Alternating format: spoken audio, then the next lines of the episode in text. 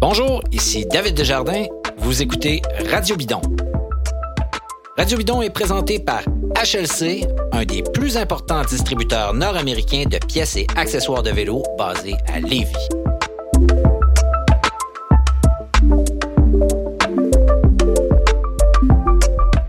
Aujourd'hui à Radio Bidon, on a une émission double, c'est-à-dire qu'on a une entrevue avec Simone Boilard, phénomène québécois euh, du cyclisme. Simone, pendant longtemps chez les juniors, et puis euh, elle est un peu euh, disparue de la carte. Quand on l'a contactée, on dit ça fait longtemps qu'on t'a pas parlé, Simone. Elle dit ben, ça fait longtemps que j'ai pas fait grand-chose, mais c'est vraiment pas de sa faute. Elle est avec nous. On lui a parlé un peu avant Paris-Roubaix. auquel elle a participé. Et puis, on s'est dit, on va lui parler après aussi. Donc, on lui en fin d'émission, on lui parle, puis elle nous raconte rapidement son Paris-Roubaix, son premier Paris-Roubaix. C'était la deuxième édition du Paris-Roubaix Femmes. Et au milieu de tout ça, ben, on parle avec Emmanuel Moisan et Simon Drouin de la presse de cette grande course, mais aussi de la, la, renaissance, on peut dire, ou en tout cas de la domination d'Ineos sur, les classiques pavés euh, flandriennes et en France en ce printemps 2022. Bonne émission tout le monde.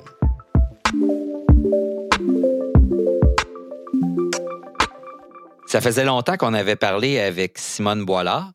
Quand je l'ai contactée, elle me dit ben c'est normal, il se passait rien dans ma carrière euh, des, dernières années, mais c'était pas vraiment de sa faute. Puis on va revenir un peu en arrière avec elle. D'abord, salut Simone. Euh, salut. Ça va?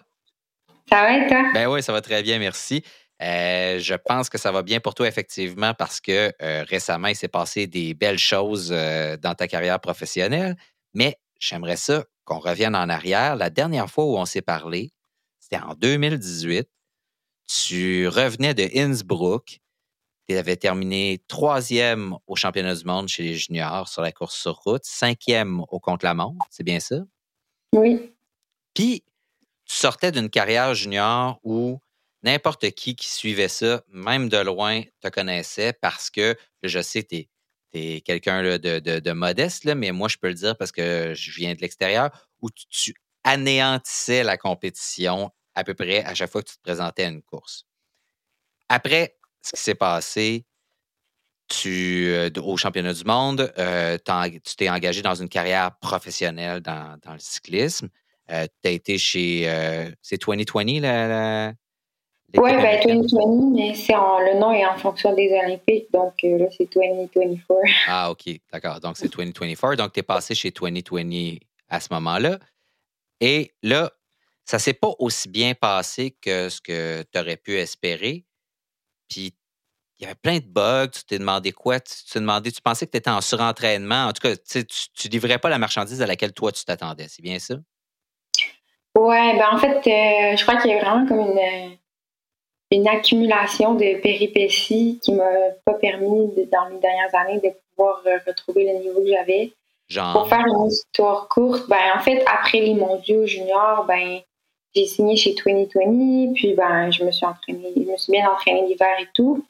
Mais après quelques mois, malgré le fait que ça marchait bien, j'avais des bonnes performances, ben, je me sentais juste jamais super bien sur mon vélo. Euh, j'avais tout le temps les jambes lourdes. Puis même quand je, retourne voir euh, les commentaires que je mettais sur mon Training Peaks, je disais toujours euh, Ah, j'arrive pas à trouver mon coup de pédale.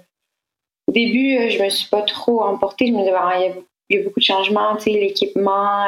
J'avais changé mes pédales aussi. Tu sais, Speedplay, c'est assez différent. Donc, il y a eu quelques mois quand même de transition. Mais après un certain temps, ben, j'étais juste jamais bien sur mon vélo. Ça m'a rendu déprimée.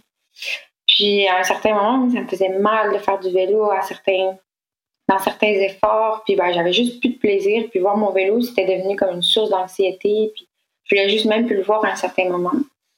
On a conclu que ben, ça devait être mental, peut-être un petit léger surentraînement, une petite overdose. Puis ben, j'ai pris vraiment, euh, je dirais, six mois pour. Euh, ben, j'avais juste pas le goût de, mm-hmm. faire une compétition, de me mettre de pression et tout. Donc j'ai vraiment passé l'été chez moi avec ma famille. On a fait des petits voyages euh, par-ci, par-là. Puis, ben, le truc que je me suis rendu compte, c'est que je m'ennuyais vraiment de faire de la compétition. Donc, je me suis dit, ben, c'est bizarre, tu sais, c'est sûrement pas euh, que j'avais une overdose. Donc, euh, ça, c'était en 2019. Donc, à l'automne 2019, bien, l'entraîneur de mon copain Nicolas, qui, qui est Pierre Utsebo, Ouais. euh, ben, a entendu parler que, ben, par, par Nick que ça allait pas trop, puis que j'étais un peu perdue et tout. Donc, euh, il m'a tout de suite contacté, puis ben, il y avait un plan pour moi, puis ça m'a super motivée. Puis ben, on a recommencé à travailler ensemble.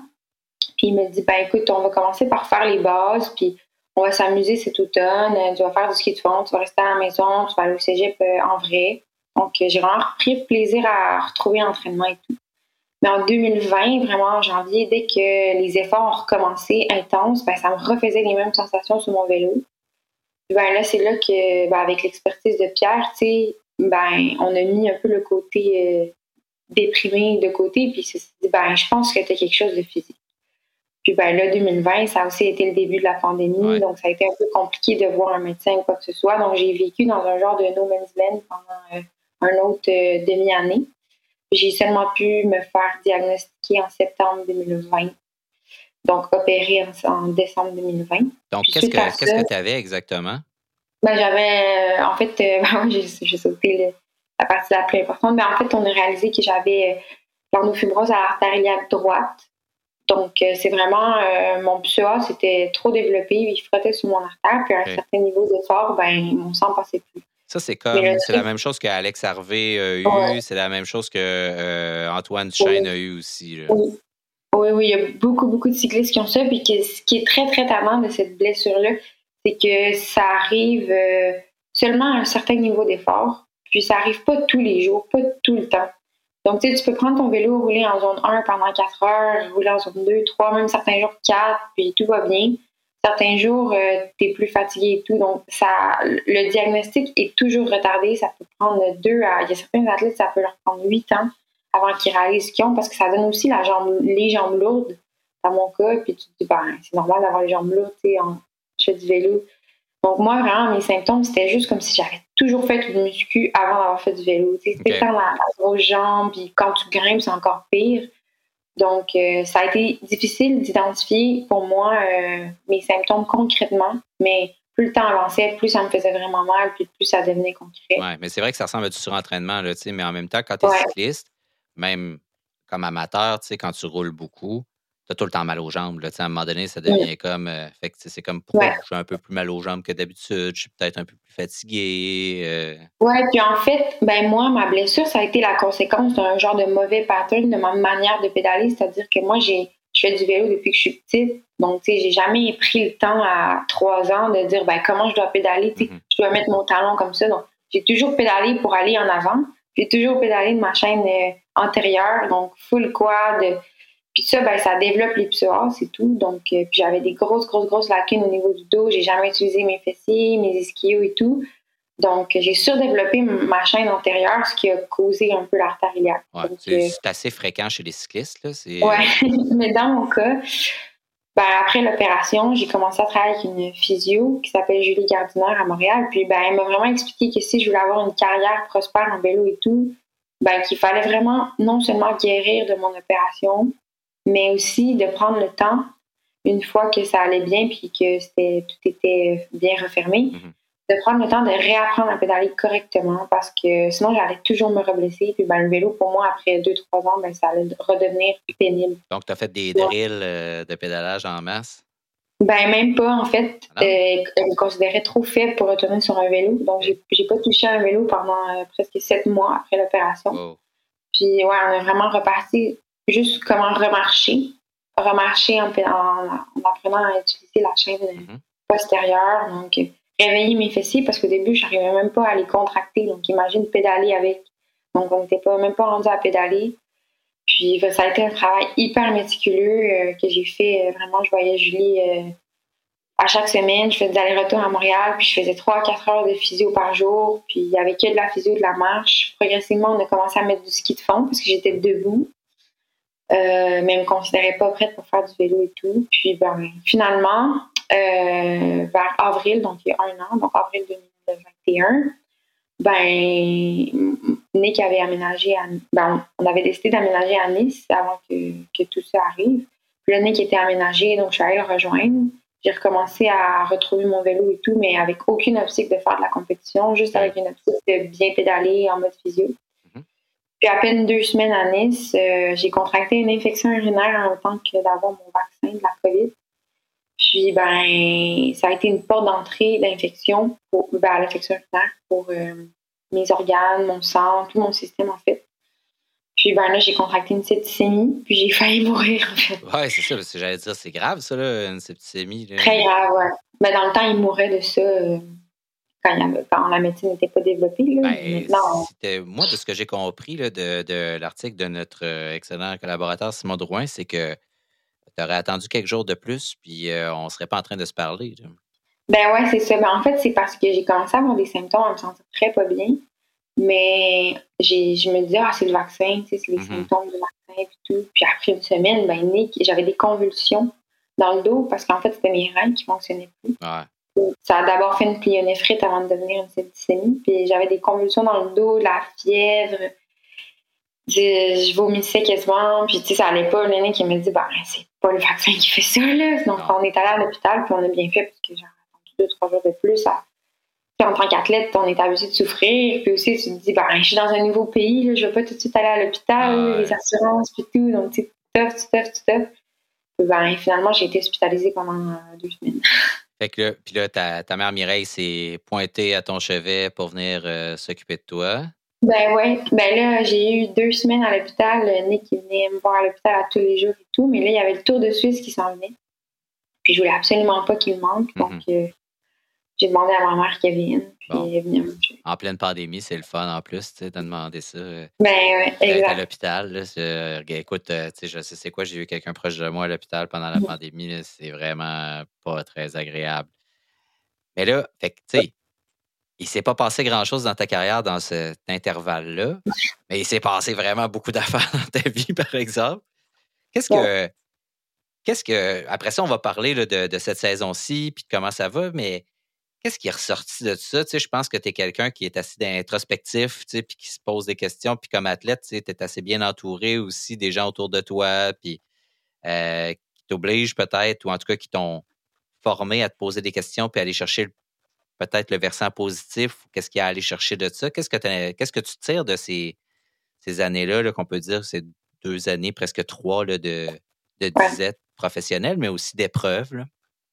Ben, pas mal de choses. D'abord, euh, ben, il faut le décortiquer en chapitre. Je dirais vraiment que toute la partie où je croyais que c'était dans ma tête et tout, ben, j'ai développé vraiment une genre de. Ben, vraiment, tu sais, quand tu crois que c'est ta faute, puis que tu es, es, juste plus bonne et tout, ben, c'est une bonne notion d'humilité. Donc, pour me sortir de ça, ben, c'est sûr que j'ai développé beaucoup de, ben, comme tu dis, d'introspection, puis tout. Puis après ça, d'avoir la volonté de revenir avec Pierre, ben, j'ai aussi beaucoup appris à ce niveau-là Mhm. avec son éthique de travail et tout. Ça a été super intéressant. Puis après tout l'aspect blessure, réhabilitation, ben là, j'ai beaucoup appris sur mon corps. Puis ça, ça a été une partie vraiment que, ben, de, toutes mes parties que j'ai préférées, je dirais, parce que c'était vraiment en mode solution. Puis là, ben, après des années comme un peu de noirceur, à pas savoir ce que t'as, ben là, on était en, mode action, j'avais un plan de match, puis c'était cool, en fait, même. Euh, puis pour moi, je trouve que, euh, indépendamment du sport, ben, c'était un super bon investissement sur mon corps aussi.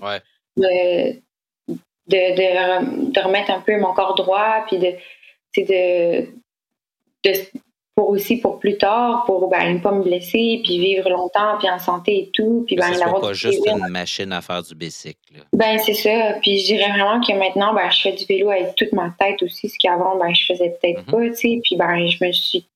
En fait, j'ai appris vraiment que la personne, en fait, la plus importante dans notre vie, c'est nous-mêmes. Puis que j'ai appris à travailler avec moi-même beaucoup. Donc, euh, non, c'est sûr que ça a été super formateur. Je considère que ça aurait peut-être pu être moins long un petit peu. J'aurais aimé moins passer par tous ces détours-là. Mais non, c'est sûr que je suis une personne différente euh, grâce à ça. Puis, ben, ça a été. Euh, ouais, ça n'a pas été évident, mais j'en ressors grandi. Ah, c'est cool ça. Mais tu sais, je pense que c'est un, bel enseignement, tout ça écoute, tu as, juste 21 ans. Euh, oui, ben c'est ça. En fait, je pense aussi que c'est ça qui. Parce que d'avoir mis tous les obstacles, il n'y a pas une fois que je me suis dit, oh là, c'est trop, j'arrête. À chaque fois, j'étais en mode solution pour me dire, ah, comment est-ce que je peux revenir et tout. Donc, ça, je pense que ça en dit long sur ma passion pour le sport et ma volonté. Puis, ben, après, je me suis toujours dit, ben, j'ai encore juste 21 ans. Puis, tu sais, je regarde les filles à la télé qui sont bonnes on voit Van Vluten mm-hmm. qui a quasiment 40 ans. Ouais. Et Lizzie Degnan qui va avoir son deuxième bébé et tout. Donc, tu sais, le vélo, c'est. A gagné le premier roubaix l'année dernière. Ben, c'est ça. Donc, tu sais, c'est sûr que c'est difficile quand on regarde les Pogacar et les jeunes de ce monde, les exceptions, mais moi, je me concentre sur les gens normaux qui font, du vélo. Puis, tu sais, des gens comme Hugo, des parcours comme lui, comme Hugo. Tu sais, c'est ça, en fait, la, la réalité. Écoute, mm. là, tu habites à Nice. Euh, ce que j'ai compris, parce que j'ai parlé avec, euh, je, nomme les prénoms de, tes parents, les auditeurs, euh, toi tu le sais, mais les auditeurs, auditrices ne le savent pas, mais je connais tes parents. Euh, donc, j'ai parlé avec Pierre récemment, puis il me disait que es un, vous êtes comme dans l'ouest de Nice, là, plus du côté du Loup, puis du col de Vence, etc., dans ce coin-là, c'est ça? Oui, mais ben, en fait, on est vraiment tout juste à l'extérieur de Nice. Ça s'appelle Saint-Laurent-du-Var. Donc, c'est entre Cannes-sur-Mer et Nice. Puis c'est vraiment, je dirais, la petite banlieue, toute tranquille, où toutes les petites familles habitent. Euh, on est quand même sur le bord de la mer. Donc, euh, pour partir rouler à Nice, c'est super. Mais on a tout de suite accès euh, aux montées pour aller vers le col de Vence, pour aller vers Gourdon. Corsegoul, ce coin-là. oui, exact. Donc, puis aussi, ben, rouler traverser Nice au complet, c'est 10 km de où on est, donc c'est parfait. On peut aussi rouler vers l'Italie, rouler vers Monaco, Menton, tous ces coins-là. Donc, euh, vraiment, euh, c'est le best, je dirais, pour partir en vélo. Oui, puis tu as des beaux, des beaux longs cols si tu vas vers Turini, ce coin-là. Euh, oui, ben, ici, c'est le Walt Disney du vélo. Oui, c'est vraiment ça. C'est un super beau coin. Écoute, là, j'aimerais ça savoir, tu t'installes à Nice, etc. Puis là, tu te ramasses avec une équipe qui s'appelle Saint-Michel-Aubert 93, c'est ça? Oui. C'est une équipe euh, qui a une histoire très, très riche là, en France. Là. Euh, donc, chez euh, plus chez, on peut dire, une équipe continentale, c'est ça? C'est considéré comme ça? Ben, chez les filles, en fait, il y a le niveau World Tour qui est le plus gros niveau, puis tout à fait, il y a le niveau UCI. OK. Donc, euh, oui, on peut dire euh, continental. OK, je m'excuse de ma méconnaissance euh, des, ben des niveaux. Mais, donc, tu es avec cette équipe-là. Comment ça se passe? Comment tu aboutis dans cette équipe-là? Ah, ben, Pierre, Pierre Utebo, mon entraîneur, en fait, dès qu'on a commencé à travailler ensemble, ben, il m'a tout de suite ben, il m'a dit si tu veux percer dans le vélo, c'est en Europe. Puis ben, il connaissait Stéphane Javalet, qui est le directeur de l'équipe, puis qui a l'équipe de depuis c'est une des plus vieilles équipes de gars françaises euh, en France. Donc, euh, ils ont une super réputation, puis ils ont un bel esprit familier aussi. Euh, puis, ben, ils ont une équipe de filles. Puis cette année, c'est la première, la première année UCI de l'équipe de filles. OK. Donc, ouais, c'est Pierre, en fait, qui connaissait ça. Puis il me dit, ben écoute, pour commencer en Europe, c'est un super bon tremplin parce qu'il y a vraiment un mélange de courses toutes les grosses courses en France UCI vont être mhm. invitées. Puis il y a un mélange aussi de tout ce qui est Coupe de France, donc à un niveau plus bas aussi. Donc euh, ça me permet de pas sauter d'étape, euh, puis d'aller dans une, dans une structure qui, ben, comme je dis, super familière. Tout le monde est super sympathique. Puis vraiment, l'amour du vélo est présent avant tout. Puis ben, il n'y a pas vraiment de pression non plus. Là, donc, euh. Fait que là, tu es en France, tu es dans une équipe française, puis ça faisait mauditement longtemps que tu n'avais pas gagné une course. Récemment, à Boucle de Seine et Marne, tu as gagné une course, j'ai envie de dire Simone Boilard style, c'est-à-dire après 60 km en échappée solitaire. C'est un peu ta signature. C'est comme ça que tu gagnais souvent des courses ici aussi, je pense, en t'évadant et en disant salut à tout le monde. Euh, un, comment, comment ça s'est passé, ce 60 km-là. J'ai envie de te demander, est-ce que tout le long, t'angoissais, tu te disais, il là, faut pas que je l'échappe, ou bien si au contraire, tu étais vraiment, OK, kilomètre par kilomètre, on gère ça, tu sais?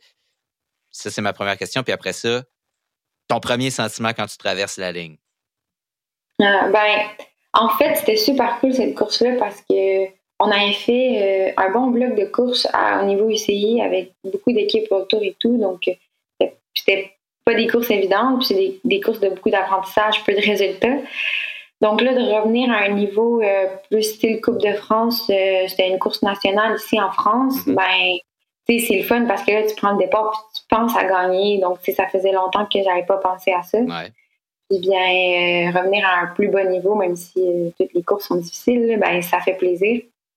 Puis bien, ben, en fait, moi, dans l'équipe, on avait des sprinteuses. Moi, je suis pas la plus grande sprinteuse, donc je me disais, ben, c'est cette carte-là, c'est pas moi qui s'en occupe. Donc, j'ai tenté ma chance, en fait. Puis, ben, l'équipe nous avait dit d'être offensive. Puis, ben, c'est pour ça que j'ai tenté d'aussi loin, parce que je me disais, ben, je, je ne m'attendais pas à gagner ou quoi que ce soit. Ben, c'est juste que moi, c'est cette carte-là que je pouvais offrir à l'équipe, c'est d'essayer de mettre de la pression, puis d'attaquer, puis de faire mal comme ça. Puis, ben, les filles sont pas obligées de chasser en arrière, puis ils vont pas jouer le, sprint, puis moi, je m'essaye entre-temps. Ben, c'est ça. Puis, ben, c'est ce que j'aime faire aussi. Donc, euh, ben, je l'ai essayé, puis il faisait froid, il pleuvait. C'était des petites routinières, des montées, des descentes. Donc, euh, c'est mieux d'être en échappé au fond. Puis ben, je suis partie, mais dès que je suis partie, j'ai réalisé qu'il y avait vent de face sur tout le reste des 60 km qui restaient, donc c'était vraiment pas évident pour une échapper. Mais j'ai poussé fort, fort, fort, puis à un moment donné, ben, j'avais une minute et demie, après deux minutes et demie, puis ça s'est rendu jusqu'à quatre et demi. Donc, euh, ben, j'ai continué. là, tu disais, OK, on regarde ça, puis euh, on espère ne pas sauter avant la fin. Ben, c'est ça, je me suis bien alimentée et tout, puis... Euh, après, quand j'ai passé la ligne, ben, en fait, j'ai fait deux, trois tours du circuit avant de passer la ligne. Mhm. Puis le dernier tour du circuit, j'en ai vraiment profité parce que là, j'avais quatre minutes d'avance. J'en ai profité pour me parler puis dire comme profite vraiment de ce tour-là. Puis mets-le dans ta banque quand même moi pour les moments difficiles, tu sais, quand on se dit, ben, quand c'est difficile, puis là, tu te fermes les yeux, puis tu dis, OK, je pense à un moment, un, bon moment, ben, je pense à ce moment-là. Le happy place. Ben, c'est ça. Ça fait plaisir d'élever les bras. Euh, d'élever les bras après autant de temps, là. Euh, même si c'était une plus petite course, là, ben, c'est toujours agréable. Ben, c'est pas grave, là. Tu sais, je veux dire, c'est pas les championnats du monde, là. mais, non. Mais, en même, non, mais en même temps, je veux dire, t'es pas chez vous. Euh, il s'est passé tout ça. Ça doit être un immense soulagement là, de dire je suis encore capable. Ouais, ouais. C'est juste, ben, en fait, c'est juste, ça goûte bon. C'est juste trop. Ah, cool. Bonne expression, j'aime ça. Puis, mm. ben, tu as l'air parti pour euh, euh, un, bon, euh, un bon streak, j'ai envie de dire, parce que il y a quelques jours, donc deux jours avant qu'on se parle, là, en ce moment, on est le, le, 8 avril, parce, puis ça va être diffusé seulement à l'émission la, semaine prochaine, mais tu as été dans une, échappée, donc pas mal longtemps aussi là, au Grand Prix de l'ESCO. Puis euh, je pense que ça, ça a fait mal, ça aussi. Hein? Euh, ben, en fait, encore là, c'était une étape. Euh, ben, on sait que ça finit sprint. on a une très bonne sprinteuse dans l'équipe aussi. Puis, ben, encore là, moi, mes rôles, c'est plus d'aider les coéquipières dans ces étapes-là de sprint parce que j'ai pas nécessairement la pointe de vitesse. Puis bien, j'ai vu que ça attaquait dès le début. Ben, j'ai pris plaisir à aller me mettre dans l'échappée, enlever un peu de pression à mes coéquipières. Puis finalement, on s'est retrouvés trois filles ensemble, assez compétitives, je pense, parce qu'il y en a une qui donnait un relais, puis l'autre voulait en remettre un peu, un peu, un peu plus. C'était pas du tout un parcours euh, propice à s'échapper, parce qu'il y avait encore là un gros vent de face et tout, donc le peloton euh, est avantagé dans ce temps-là. Mais non, je pense que les trois, on était, on voulait que ça se rende, on avait envie que, je sais pas trop, je crois qu'on se motivait l'une et l'autre parce qu'on savait clairement que c'était une course de sprinter. Puis ben vraiment, on a fait 100 kilos en chambre comme ça. Puis ça a été vraiment dur, genre physiquement, parce qu'il y avait beaucoup de vent, puis on poussait fort. Puis... Et tu toastais encore? Ben oui, ça fait ça fait deux jours, là, puis on dirait qu'au niveau énergétique, encore, c'est une course comme ça, c'est énergivore, là, tu pousses tout le long, puis tu es, dans, dans le devant, puis t'es une mort à petit feu aussi, là. Mm-hmm. Puis ouais, définitivement, ça me... Ça rentre dedans. C'est cool. Hey, Simone, tu vas faire Paris-Roubaix. Mm. Euh, c'est la deuxième édition du Paris-Roubaix féminin. Euh, ton équipe, je pense, est invitée au Tour de France aussi. Euh, si je me trompe pas, ouais. en ce moment, tu n'as pas, toi, de garantie de faire partie de, de, l'escouade du Tour? Ou, non, non c'est ça. Mais tu vas prendre le départ de Paris-Roubaix. J'ai envie, je t'ai proposé qu'on se parle avant puis après. Euh, je vais te poser la question que j'ai posée à Guillaume Boivin quand je après la course l'année dernière. J'y ai demandé ça par la suite, mais as-tu la chienne? Euh, oui, oui, vraiment. vraiment, je pense que ça va être. Euh, ben, en fait, c'est le niveau le plus gros que je vais jamais que je vais jamais comme toucher parce qu'il y avoir toutes les équipes autour. C'est le plus gros niveau. Puis en plus, ben, c'est un des parcours les moins évidents. Ouais. Donc, euh, c'est de l'inconnu complètement. Puis, euh, Qu'est-ce qui te stresse le plus? Est-ce que c'est plus le positionnement avant les pavés ou c'est les pavés? Parce que le positionnement avant les pavés a l'air quelque chose aussi. Ah, définitivement le positionnement avant les pavés. Tu sais, comme je t'ai dit, euh, ben, j'ai jamais fait de course encore où il y avait toutes les équipes autour. Donc, nous, on est une petite équipe. Quand on va devant, on a de la difficulté à garder notre place souvent, tu sais. Donc, euh, c'est un peu ça, notre but cette année, c'est de se faire respecter à ce niveau-là. Puis, ben, pour ça, ben, il faut se faire un peu. Euh, faut se faire, il faut aller devant puis pas hésiter à jouer, mais c'est le plus dur, je Je sais que chez les hommes, quand tu es une équipe de seconde division, puis Nick, euh, sûrement dû, Nick, pour, on ne l'a pas nommé, c'est Nick Zukarski, ton chum, pour celles et ceux qui ne le sauraient pas. Euh, qui est euh, chez euh, l'équipe qui s'appelait anciennement Rally, qui a changé de nom, puis là, je me souviens plus du nouveau nom parce que j'oublie tout le temps. Human Powered Health. Human Powered Health, c'est ça. donc, et qui lui est dans une équipe aussi de deuxième division. Et on sait que ces équipes-là, quand elles arrivent dans des courses World Tour, obtenir le respect du peloton, c'est extrêmement difficile. Tu te fais traiter comme un moins que rien. Personne ne te laisse garder des roues. donc, c'est très dur. Est-ce que chez les femmes, euh, quand tu es dans une équipe de deuxième division, c'est la même dynamique? Puis si tu pas une équipe World Tour, un peu, euh, tu te fais un peu éjecter rapidement, puis il y a un certain manque de respect ou c'est moins pire? Bah, après, je sais pas c'est comment chez les gars. Ben, je, je... l'ai jamais vécu, donc je ne peux pas comparer, mais oui, définitivement. Définitivement. Puis après, ben, c'est à nous de prendre notre place, puis à démontrer que quand on est devant, on veut être là, puis qu'on veut, quand on a le calibre pour tenir, mais oui, définitivement. OK.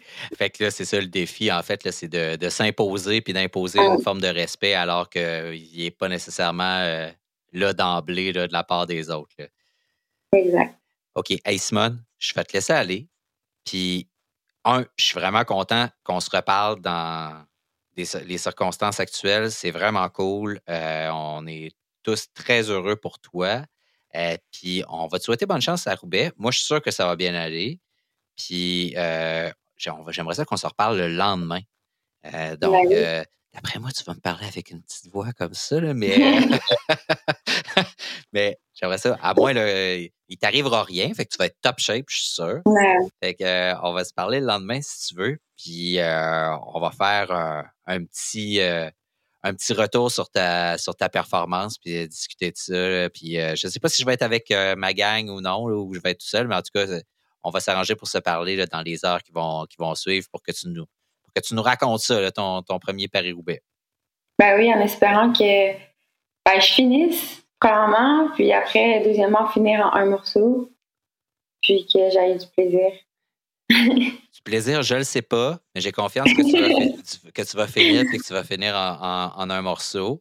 Euh, ça, ça j'ai pas vraiment de doute sur la, sur la question, mais euh, on, va se reparler après. Par contre, pour le plaisir, je ne le sais pas. Comme spectateur, on se souhaite toujours de la pluie à Roubaix. Comme, cycliste, je souhaite qu'il n'y en ait pas. Euh, c'est toujours un peu moins pire. L'année dernière, c'était particulièrement heavy metal. Après, moi, euh, d'habitude, quand plus c'est dur, mieux, ça me convient. Après ça, à ce niveau-là, je sais pas, parce que c'est déjà tellement dur. D'ailleurs, avant qu'on se laisse, tu l'as fait le parcours? Oui. comment tu as trouvé ça? ben, ça cogne. Ça cogne vraiment très fort. Euh, puis longtemps aussi. Les, Sérieusement, les secteurs, euh, j'aurais pas imaginé qu'il y en avait autant. Il y a quand même 18 secteurs dans les derniers 100 km. Ouais. Il y en a qui mesurent quasiment 4 km. Donc, euh, c'est beaucoup. Euh, c'est pas des petits pavés tranquilles, là. Hein? Non, c'est des pavés quasiment. Euh, c'est épais, puis il y a beaucoup d'espace entre. Uh-huh. Donc, ouais. Mais après, c'est mythique, puis je pense que il faut honorer la course comme elle est, donc ça va être dur. Puis il faut se dire, OK, ben c'est ça aujourd'hui, puis c'est ça que je vais faire aujourd'hui. Puis donner tout ce que j'ai, ben ça serait mon objectif. Ah, ben écoute, on te souhaite vraiment la meilleure des chances. Puis je suis sûr que ça va bien aller. Puis ben, full gas d'un pavé, tu le sais, hein, c'est la seule façon. Pas choix. Ouais. ben, merci à toi. merci, salut, on s'en parle bientôt. Salut.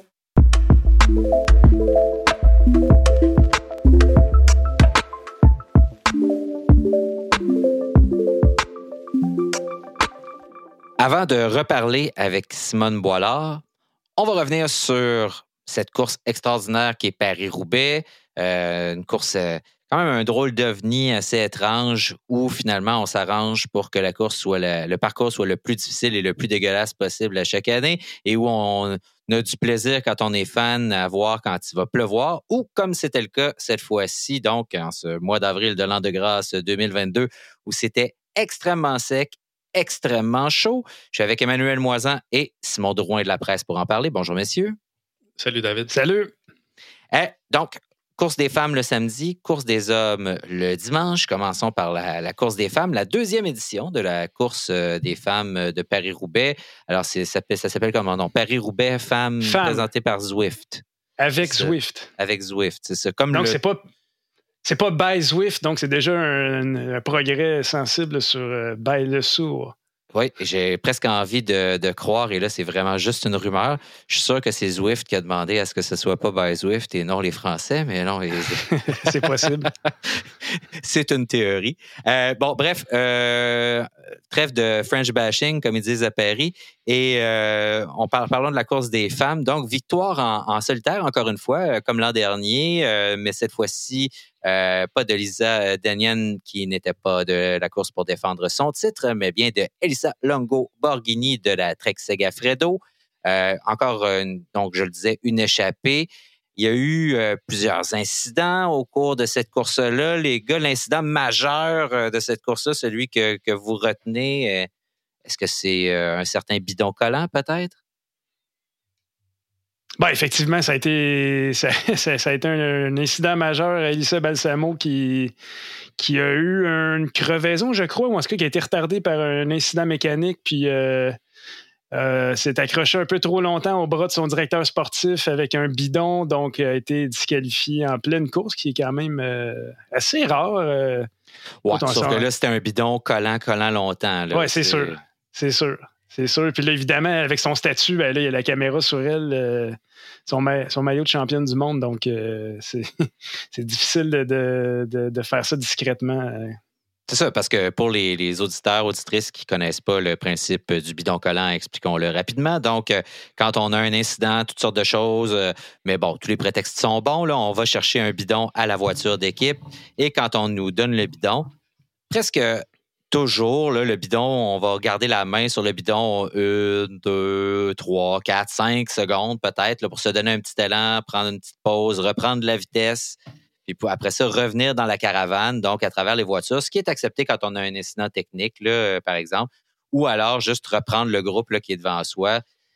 Mais au-delà d'une certaine limite, puis bon, c'est comme toutes les règles dans le sport, c'est plutôt leur application qui est problématique. Là, et, mm-hmm très, très euh, difficile à suivre. Mais là, dans ce cas-ci, on dépassait facilement le, nombre de secondes qu'on peut considérer comme étant acceptable de, bidon collant qui est courant. Euh, pourtant, elle avait l'air catastrophée. Euh, donc, c'était, je sais pas, c'était comme si elle pensait peut-être que parce qu'elle était championne du monde, elle pouvait s'en sortir plus facilement. C'est généralement l'inverse. Alors, à partir euh, du moment euh, où Elisa Longo Borghini part, euh, moi, ce que je retiens, Manu, un peu avant ça, qu'est-ce qui se passe dans la course? qu'est-ce que tu as vu, toi, peut-être, qui t'a. Avant que, Elisa Longo Borghini finisse par se sauver, qu'est-ce que tu as vu qui, peut-être caractérise cette course-là? Ben, il y avait les, trois là, qui, étaient, qui étaient en tête là, avec Kopecky, mm-hmm. Brand et qui était la troisième, Bastianelli, je crois. Euh, qui, euh, qui, faisaient leur petit bonhomme de chemin. Euh, derrière elle, il y avait les, les Movistar qui, qui avaient organisé la poursuite pour essayer de, de, refaire la jonction et puis qui, qui, semblait rattraper du terrain beaucoup sur les secteurs, entre les secteurs pavés, mais dès qu'on arrivait sur les secteurs pavés, on voyait très bien les, les, les SD Works se mettre en travers, le essayer de, de, bloquer un petit peu le, la progression là, des Movistar pour pas revenir sur, euh, sur Kopecky là, qui, était, qui était en tête. Ce travail-là a fini par porter ses fruits parce que la jonction s'est faite. C'est ça qui a permis là, euh, par la suite là, la sortie de, de l'éventuelle gagnante. Là. Et, curieusement, les Movistar s'en sont plutôt mal sortis parce que leur meilleure coureuse a terminé en 11e place seulement. Alors, c'est tout un travail là, pour refaire le, la jonction, puis au final, euh, terminer seulement 11e, ce qui n'est pas un déshonneur complet, là, mais quand même, elles, étaient probablement euh, en mesure de s'attendre à un petit peu mieux. Mais il faut dire que les Treks ont joué leur carte de façon euh, magistrale, un peu comme l'année dernière, là, mais cette année, première, troisième et septième là, au final avec le nouveau euh, Trek Domané euh, monté en one by, un peu comme euh, les vélos de montagne, un seul plateau à l'avant. Oui, et qui, les SD Works qui se sont fait servir un peu leur propre médecine à ce moment-là dans la course aussi, parce que le travail de sap de, la poursuite par les treks a été fait admirablement. Dès que vous aviez quelqu'un qui chassait en avant, que ce soit, j'oublie son nom, mais la fille de, de, FDJ qui était là, ou celle d'SD Works qui était là, vous aviez toujours une trek en deuxième roue, presque systématiquement qu'elle allait se placer là. Donc, elles ont vraiment saboté tout le travail de poursuite de manière exemplaire. C'était vraiment une belle fin de course. Là. Puis des fois, tu sais, on dit Ah, c'est plate l'échapper, tu sais, tout seul, bon, la fin de course, c'est pas si excitant que ça quand il y a un aussi gros écart, puis on sait que on sait longtemps à l'avance tu sais, que ça va se finir comme ça. Sauf que là, moi, je, le, spectacle que nous donnait justement cette défense-là en poursuite, c'était vraiment euh, extraordinaire, exemplaire. Puis en même temps, bon, c'est difficile d'organiser une, poursuite euh, dans les pavés, donc changement de rythme, il, y a, des incidents mécaniques, il y a de la poussière. Euh, on ne peut pas tenir la roue comme, comme sur une course sur route traditionnelle. Donc, ça, je pense qu'évidemment, ça. Ça complique les choses. ça complique les choses, évidemment. Bon, on parlera euh, euh, des, Québécoises qui, qui, étaient. Il y avait deux Québécoises euh, qui étaient de cette course-là, mais on en parlera en, toute fin parce qu'on va, on va reparler à l'une d'elles par la suite. Parlons de la course des hommes maintenant. Comme on disait tantôt, conditions très, très sèches. C'était extrêmement glissant dans les virages. Là. Ça avait l'air presque aussi glissant que si c'était mouillé. Là. Il y avait, par moments, vraiment, vraiment, vraiment pas évident. Beaucoup de poussière.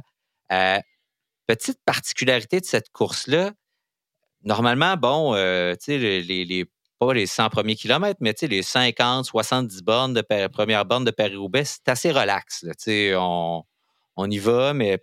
Et là, il y a eu un vent de côté, puis Ineos a donné un coup de bordure. Puis là, ils ont eu l'air de faire suer beaucoup de monde, dont Jumbo Visma, qui avait l'air vraiment pas content de ça. Et ça a comme un peu. Ben, ça a été une des raisons pour lesquelles ça a été le Paris-Roubaix le plus rapide de l'histoire, à presque 46 km/h de, moyenne. Euh, donc, parce que c'est allé très, très vite dès le départ. Mais ça a aussi changé la, logique de course. On a dit, c'est comme si tout le monde avait été comme déstabilisé par ça. Avez-vous eu cette impression-là? Ben absolument. Je pense que c'est un scénario qui était vraiment non traditionnel. Habituellement, ben, écoute, je pense quand même que Paris-Roubaix, ça part assez rapidement parce que beaucoup de coureurs euh, préfèrent euh, partir en échappée puis aborder les, les premiers secteurs pavés avec une certaine avance. Euh, bon, là, c'était vraiment différent parce qu'il y avait un, groupe de 72 coureurs. Mm-hmm. Je pense que tous les Ineos étaient là, peut-être sauf un, donc, qui, ont, qui, ont, enclenché le la, cinquième vitesse euh, dans, un, moment non traditionnel à partir quoi, à 210 km de l'arrivée, donc à quoi 60 km des pavés. Puis bon, il y avait, comme tu l'as dit, il y avait Mats Peterson, il y avait euh, Walt Van Aert, Mathieu Van Der Poel euh, qui étaient. Tous pris derrière. Tous pris derrière Stéphane Kung aussi. Donc il y avait vraiment quatre gros canons qui, qui devaient absolument, bon, c'était à prendre au sérieux, puis ils devaient aussi utiliser leur leur coéquipier d'emblée avant, avant les pavés, avant d'arriver dans l'approche des, des, premiers pavés. Donc, euh, ça a vraiment créé une. Euh, ça a vraiment créé une course super, euh, moi je trouve vraiment excitante parce que parce qu'il y avait vraiment de l'incertitude dès le début. ce qu'on a vu aussi, puis tu sais, Paris-Roubaix, c'est une des seules courses d'un jour ou course par étape où si tu es dans l'échappée, du, l'échappée euh, qui part presque au départ ou l'échappée de, de, la journée, on va dire ça comme ça, tu as plus de chances de faire le top 10 qu'à peu près n'importe qui d'autre dans le peloton. Parce que tu es en avant, parce que tu ne seras pas pris dans les arrêts de voiture, ces, ces choses-là, puis que tu fais ta course à ton rythme. Donc, c'est très, c'était très peu surprenant de, de, voir des coureurs qui finissent la course et qui ont été à l'avant tout au long. C'est ceux qui sont finalement les plus chanceux souvent, puis qui vont avoir survécu aux problèmes techniques euh, ou aux chutes. Mais euh, ce qu'on a vu aussi, c'est que dans ce split-là que ça a créé, euh, il y a eu ça aussi. Donc, il y avait des voitures qui étaient prises, l'écart se faisait encore plus. Donc, ça, il y a beaucoup de monde en arrière qui a dépensé beaucoup, beaucoup d'énergie très tôt dans la course, à, à, cause de ce, de ce split-là, de cet écart-là qu'ils ont, qu'ils ont créé. Euh, donc, probablement, c'était vraiment une fine idée là, de la part de, de Ineos. Dans des entrevues, après, ils disaient bah, c'était pas prévu, prévu qu'on mm-hmm. allait faire ça, mais l'occasion s'est présentée, puis ben, ils l'ont, ils l'ont saisi. C'était vraiment impressionnant. Euh, l'autre chose. En même temps, en tout cas, c'est peut-être pas planifié à l'avance, mais assurément qu'ils se sont parlé là, euh, sur, le coup, pour créer un coup de bordure comme ça, il faut quand même euh, un peu d'organisation. Ça, se fait pas ah, par magie. Sans doute qu'au départ, après, peut-être, ils ont regardé les vents, puis ont dit, ben, dans tel stretch, le vent arrive comme ça, puis nous, on va être de même. Fait que là, si on peut aller en avant, puis donner un coup, puis on verra si ça tient, on part. Euh, l'autre truc, puis on, reviendra à Ineos parce que ça va être un peu le sujet principal.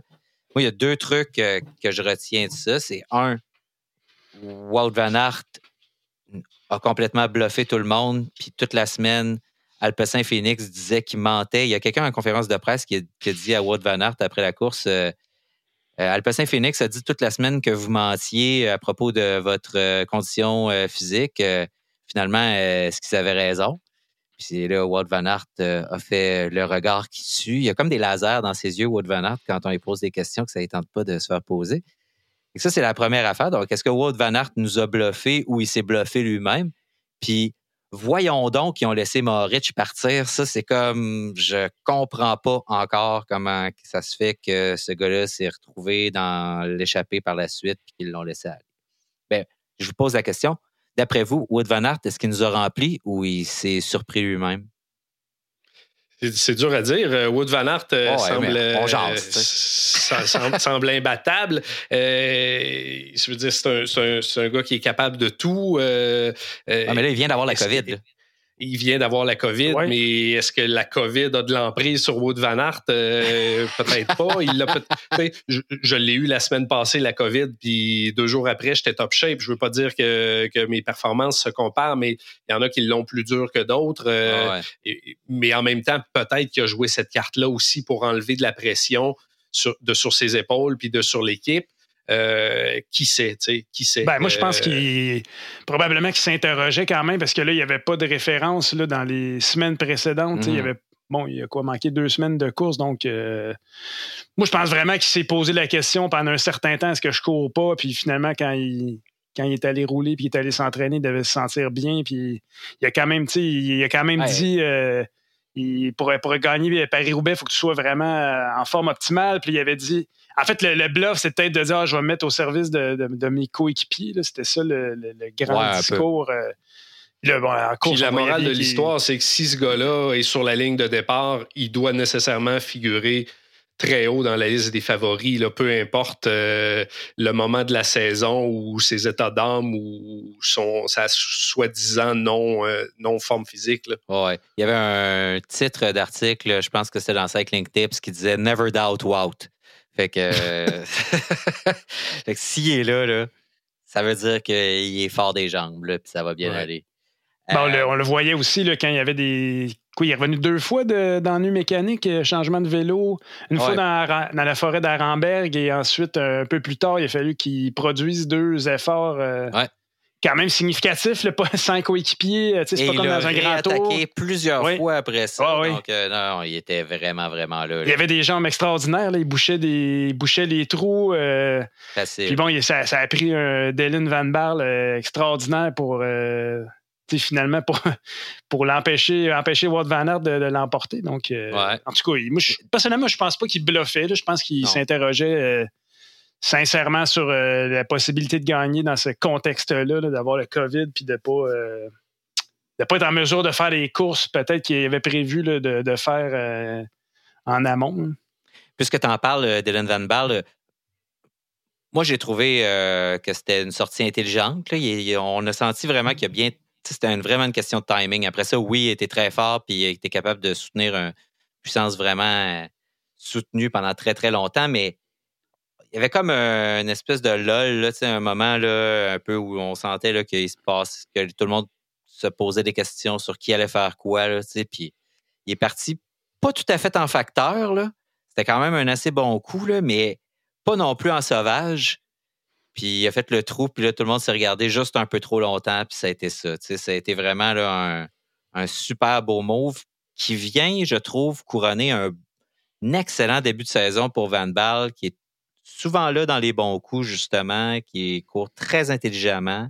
Euh, ils doivent être très heureux chez Ineos de l'avoir snatché, comme on dit en bon québécois.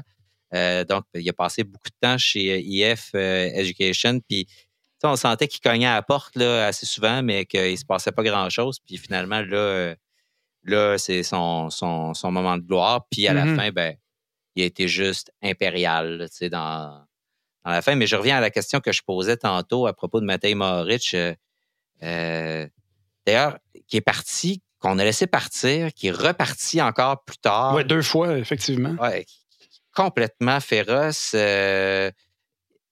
sa position d'aérodynamisme est hallucinante. Même dans les pavés, il est d'un drop tout le temps, tout le temps, dans, dans le bas du centre. Euh, il est incroyable.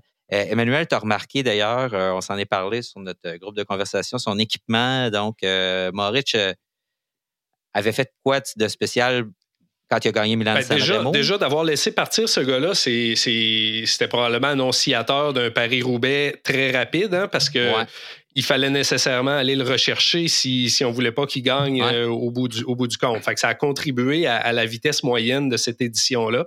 Euh, Moritz, on s'en souvient, c'est, c'est le gars qui a utilisé une tige de sel télescopique là, sur Milan Sanremo, Milano Sanremo, il y, a, euh, il y a quelques semaines. Ça semble être un gars là, qui porte beaucoup, beaucoup, beaucoup d'attention à la préparation de son vélo. Euh, d'ailleurs, là, on, le voyait pour son, son vélo de Paris-Roubaix. Tu disais qu'il avait roulé beaucoup dans les drops. Il n'y avait même pas de tape sur le dessus ah, de son guidon. Là. Il était dénudé de, de, de guidoline. Alors, euh, ça, ça c'est quoi? C'est un, un, message pour les, les autres ou euh, c'est pour le ben, pour? Lui, il tient juste pas les mains là. là. C'est comme pas une position là, qu'il va, qu'il va utiliser. Il, il pas, pas besoin de mettre du tape. Là, ça va juste alourdir son vélo de 36 grammes. C'est comme euh, les, les Idaniennes ou Mathieu Van Der Poel qui mettent pas de gants. C'est comme on est plus badass que vous autres. Quelque chose comme ça. ça puis euh, Moritz roulait sur des 32 mm euh, en tout blesse aussi. Alors, il, a, été capable d'aller chercher un petit peu de confort à ce niveau-là aussi, parce qu'habituellement, là, euh, ils, vont, ils vont rouler des 30 mm ou bon, des 28, des 30. 32, c'est plutôt rare. Lui, il l'a fait.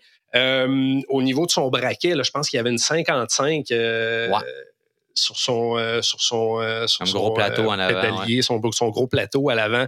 Alors là, il était équipé là, pour, euh, pour faire ce que Matej Moritz fait de mieux, c'est-à-dire tenir une cadence pas si élevée que ça, parce que c'est un gars qui tourne pas les, les jambes très, très vite. C'est un gars qui se garde en peut-être 75, 80 tours par minute, mais qui est capable de garder ça pendant, pendant des kilomètres et des kilomètres et des kilomètres on voyait aussi sur une, des analyses techniques de son vélo comment il avait, avait tendu sa chaîne pour éviter les sautements puis les, déraillements de chaîne. Alors, euh, sa chaîne était vraiment très, très tendue. Alors, c'est un gars qui a l'air de porter une attention vraiment très, très particulière à la préparation de son équipement. Puis visiblement, ben, ça porte ses fruits parce que hum, c'est une autre euh, superbe performance de sa part. Il a réussi à finir euh, cinquième. je pense cinquième. cinquième malgré les pépins, puis euh, malgré tout ça, comme tu disais, David, il a réussi à revenir, puis à, revenir là, sur le devant de la course. Il, a fini ça. il a fini dans le groupe de poursuite avec Wout Van Aert, là, donc, euh, mm. qui, était, qui était derrière euh, Van Baal. puis ça a réattaqué, puis alors, il était... Puis, il y, a, un côté très impassible en plus chez lui, là, game face tout le temps, tu sais jamais, mais quand il était dans l'échappée et c'était avec euh, puis qui d'autre, je me souviens plus au début. Euh, avec euh, le, français ou. Pichon? Avec Pichon et De Vrengt. On sentait que c'était lui le maître là, de ça. ben là, c'est clair. Là, Pichon, et... Pichon s'accrochait comme, euh, comme il pouvait. Puis Devrin, c'était un peu plus. Euh, il était un petit peu plus confortable, mais quand même, on voyait vrai. C'est vraiment un coach. Tu voyais clairement qui est 1, 2, 3, c'est qui les, les, plus forts. Là? Mais tu sais, cette espèce de, d'autorité impériale là, où tu le voyais pas parler aux autres ou presque. C'était pas genre je t'écris après pour que tu prennes tes tours ou comme on voit parfois dans, avec ce genre de personnalité-là. C'est comme, hey, comptez-vous chanceux d'être là? un peu comme, euh, un peu comme, comme Sylvain Dillier qui avait fini deuxième derrière Peter Sagan il y a quelques années. Euh, c'était accroché et finalement avait récolté une belle deuxième place. C'est ça, donc Maurits, a eu une crevaison à je ne sais pas combien de kilomètres. C'est là que Devrin s'est retrouvé seul et que lui s'est retrouvé avec le, le groupe des poursuiteurs. Donc, puis il, a réattaqué après. Oui, il a fini quatrième. Euh, il, a été chanceux aussi de ne pas. Euh, excuse, David, il a été chanceux de ne pas être euh, impliqué dans la chute vraiment terrible de Yves Lampart qui a accroché un spectateur puis son, son levier de frein fermé puis revolé. Euh, c'était comme dans un, à l'entrée d'un virage sur les pavés. Puis, euh, Un solide idiot là, avec les deux mains en avant. Là, puis euh, Papy l'idiot là, qui, était, qui était comme ça, qui applaudissait. Puis il le voit arriver, là, il est là, il le regarde arriver, puis il laisse ses deux mains en avant. Le, Lampard le traitait un peu d'idiot aussi, mais après, c'est excusé. Oh, on s'excuse facilement. C'était assez idiot comme, comme move. Puis Lampard, je ne sais pas si vous avez vu au ralenti, là, mais c'est j'ai failli appeler Alain Goldberg pour qu'il nous fasse une, euh, une, analyse, description. une description de ce triple boucle piqué qu'il a fait avant de tomber. C'était l'espèce de vrille qu'il fait en tombant, ce qui est probablement ce qui l'a sauvé de se faire très, très mal. Comme il tournait très vite, euh, donc au lieu de tomber là, très, très brutalement à terre, il tombait en tournant. Mais c'était ben, il est allé même, il est même allé s'excuser à, Moritz après. Moritz était en entrevue, puis ouais. part est passé, puis il, est allé s'excuser, mais là, c'était évidemment pas de sa faute. Là. Non, non. Donc j'ai trouvé quand même un très bon joueur. Euh, Yves Lampart, c'était dramatique pour lui. Je ne sais pas, il y a combien de top 10 dans sa carrière, Lampart. Là, mais Et c'était un peu l'espoir de faire quelque chose de pas pire pour euh, Quickstep, euh, qui connaît une, comme on l'a dit la dernière fois, et on en reparlera euh, après, qui connaît un début de saison assez lamentable sur les classiques. donc là, ben voilà, encore une fois, la malchance est venue se, se mêler de, de ça. D'autres mentions spéciales. Bon, euh, Steven, qui a été malchanceux aussi, une crevaison, un, moment euh, vraiment décevant. Euh, Kung, qui était la prédiction d'Emmanuel, de, donc pour la victoire. puis qui a très, très bien fait. Kung, c'est sûrement une de ses plus belles performances en classique. Il a une très belle saison de classique.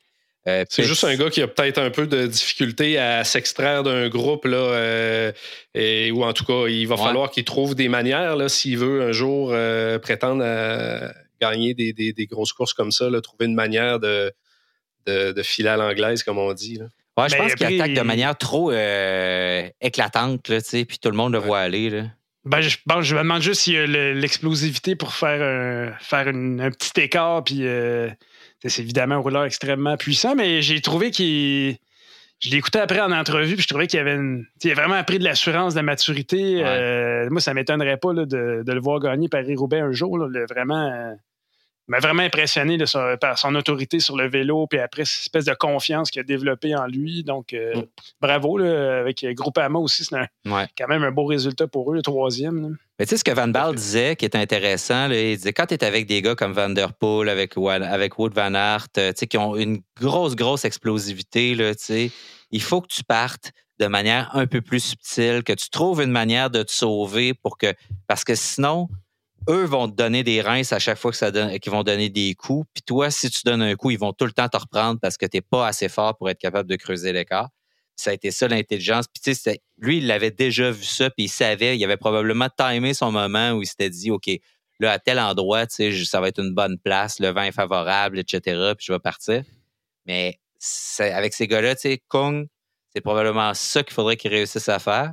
Mais je pense qu'ils ont tous ces gars-là aussi ont mesuré le danger qu'ils représentent s'ils laissent partir un peu tout seul, puis que là, ils se ramassent en, en contre la montre. exact. là, il, va être, peut être dur à reprendre. Puis, comme on disait tantôt, il ben oui, vas-y. Ben écoute, euh, au moment où Van Barl est parti, euh, évidemment, les, chaque gars est essentiellement seul de son équipe. Autant Van Aert que Van Der Poel, ils se regardent un peu, puis c'est ça qui a été brillant dans le fond de la part de Van Barl. Puis il y a la fatigue aussi là, de. Euh, Van Aert avait fait de ses deux poursuites pour revenir, avait bouché des trous, avait un petit peu attaqué, voire un peu, euh, il avait un peu écrémé ce groupe de favoris-là. Donc, euh, ça revient à ce que tu dis, il était vraiment, il était brillant à ce moment-là. Et ça a pris beaucoup de temps avant qu'il se retrouve tout seul de Ineos aussi. Là, il y avait un coéquipier jusqu'à très loin dans la course avec lui, là, en la personne de, c'était Turner, je pense, qui était là le plus loin avec lui. Euh, donc, qui a beaucoup travaillé pour lui. Euh, euh, qui est un Turner qui est un des, succès là, avec Sheffield là, de cette équipe-là, de cette nouvelle équipe Ineos, avant qu'on en reparle parce que c'est un peu la conclusion là, des, des, courses sur pavé des, des, Flandriennes plus Paris-Roubaix, qui est la, la, Flandrienne française, on peut l'appeler comme ça. c'est Ineos que sont incroyables. Mais qu'est-ce qui s'est passé avec Mathieu Van Der Poel? Euh, est-ce qu'il avait donné trop de gaz au début? Il a manqué le, il a sauté le coche, là, il est comme, comme si c'était fait endormir à un moment là, euh, fatidique, puis il était pas dans le bon groupe là, euh, à la fin. Puis j'ai pas trop compris pourquoi il a pas sauté. Il était-tu juste toasté? J'ai pas vu bah, Moi, je pense qu'il était il semblait vraiment moins fort que, qu'on l'avait vu euh, autour des Flandres ou dans, mm-hmm. d'autres courses. Euh, euh, L'Amstel, ou que j'ai moins suivi, on disait aussi qu'il était moins, moins tranchant. Puis lui, en tout cas, c'est ce qu'il a dit en entrevue immédiatement après la course. Il dit J'avais pas les jambes. Tu fini quoi Fini quand même neuvième. Là, c'est juste, on, voyait que quand ça bougeait, quand Van Aert bougeait, il était toujours un peu 3-4 coureurs derrière ce qui n'est pas dans leurs habitudes, c'est pas dans ses habitudes à lui. D'habitude, il est très réactif, puis même exact, puis il marque, puis comme tu dis, des fois, David, des fois, il même il en fait trop. Là, je pense qu'il ne pouvait pas en faire trop, tout simplement. Euh, à mon humble avis euh, extérieur. Il était juste pas capable. En tout cas, c'est ce que. Ben, je sais pas si vous avez vu d'autres choses. Puis, non, le semblait. Ils ont quand même bien réagi. Euh, il était quand même présent en tant qu'équipe, mais lui, euh, je sais pas, il était pas dans son dans, sa meilleure journée. Non. Et bon, une victoire d'Ineos, j'ai envie de dire une autre victoire d'Ineos dans, dans, les classiques printanières. Euh, je l'avais dit, David, qu'Ineos était en, montait en puissance. Bon, il fallait que tu te vendes, Simon. J'allais te donner le crédit. Alors, Simon l'avait dit il y a quelques, il y a plusieurs semaines. Surveille Ineos, ils sont bons, ils vont. Et moi, je, doutais, je disais, bah, je trouve qu'ils sont pas loin, mais pas encore ça, etc. Alors, Simon, tu avais parfaitement raison et j'avais tort, je le dis euh, devant le public. Euh, j'avais tellement tort qu'on peut facilement dire que Ineos a remplacé Quickstep en termes de, pas juste de résultats, mais de stratégie, d'intelligence de course et de présence majeure dans toutes les moves qui comptent. Ils sont tout le temps deux, trois, quatre Ineos, et, et ces gars-là, c'est beaucoup des jeunes. Donc, il y a Tom Pitcock, évidemment, euh, mais Sheffield qui a gagné la flèche Brabanson il y a quelques jours. Euh, donc, euh, Turner qui est là, qui est un cheval de trait incroyable, euh, qui a fait la, la leçon à Evenepoel, Remco Evenepoel récemment aussi. Est-ce que c'était aussi sur la flèche Brabanson? Je pense que oui. Je crois que oui aussi, l'espèce de regard qui, lui a jeté. Qu'est-ce qu'il avait fait? Evenepoel avait tassé. c'est lui, dans le fond, c'était Turner. il l'a tassé, mais un bon, un bon tassage non réglementaire. Là, euh, puis, euh, donc, là, il y a, cette euh, réussite-là incroyable de Ineos. J'ai envie qu'on en parle parce que, bon, ils ont gagné à l'Amstel avec Kwiatkowski. ils ont gagné, donc Dylan Van Baarle était deuxième au, Flandres. Euh, Pidcock, troisième à Advars Van Blanderen, donc à travers les Flandres, viennent de gagner Paris-Roubaix. Sheffield gagne la, la Flèche Brabanson.